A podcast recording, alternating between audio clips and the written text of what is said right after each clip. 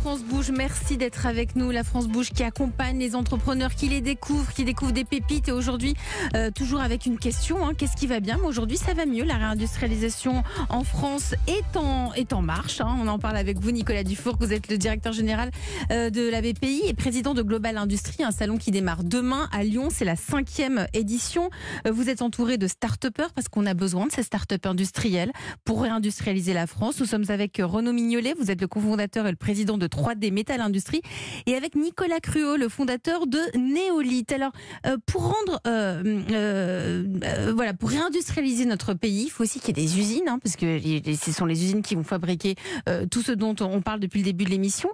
Parmi les solutions, et vous étiez, on est en train d'en parler en antenne, Nicolas Cruot, vous, dis- vous nous disiez, mais en fait, il faudrait que les usines soient plus belles, tout simplement. Oui, parce que c'est ça paraît ça paraît pas forcément évident quand on habite à Paris, mais quand vous êtes dans la campagne et que demain on vous propose un projet industriel où le projet il- est pas beau et donc forcément vous vous aviez votre cadre de vie qui était très sympa, c'est pour ça que vous habitez dans la campagne.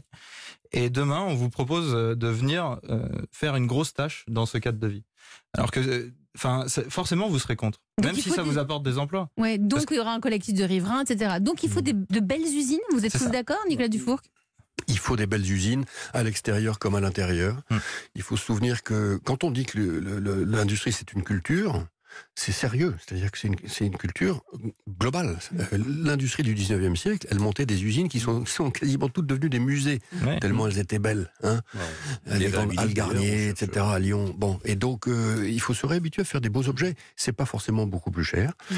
Et moi, je rêve d'un concours d'architectes euh, d'usine, tout Un simplement. concours d'architecte d'usine Nicolas Dufour. Vous, votre usine, elle est, elle est, c'est joli, Néolith Vous avez Bah, des je, je peux pas dire encore parce qu'elle est pas finie de construire. Oui, mais mais vous mais en avez tout pensé cas, à ça. on a, on a pensé à ça. On, ah, alors c'est sûr, il faut, faut, se, faut se tordre un peu plus le ciboulot parce que faut faire appel à des architectes et compagnie. Mais, Donc ça coûte peut-être un peu plus cher, mais, vraiment pas ça beaucoup vaut la plus cher peine. dans le projet. Et, et ça a un double effet parce que quand c'est plus beau à l'extérieur, les riverains, euh, tout le monde est content de l'avoir et tout le monde en est fier. Et on a envie Et quand c'est plus beau à l'intérieur, on a envie d'y travailler.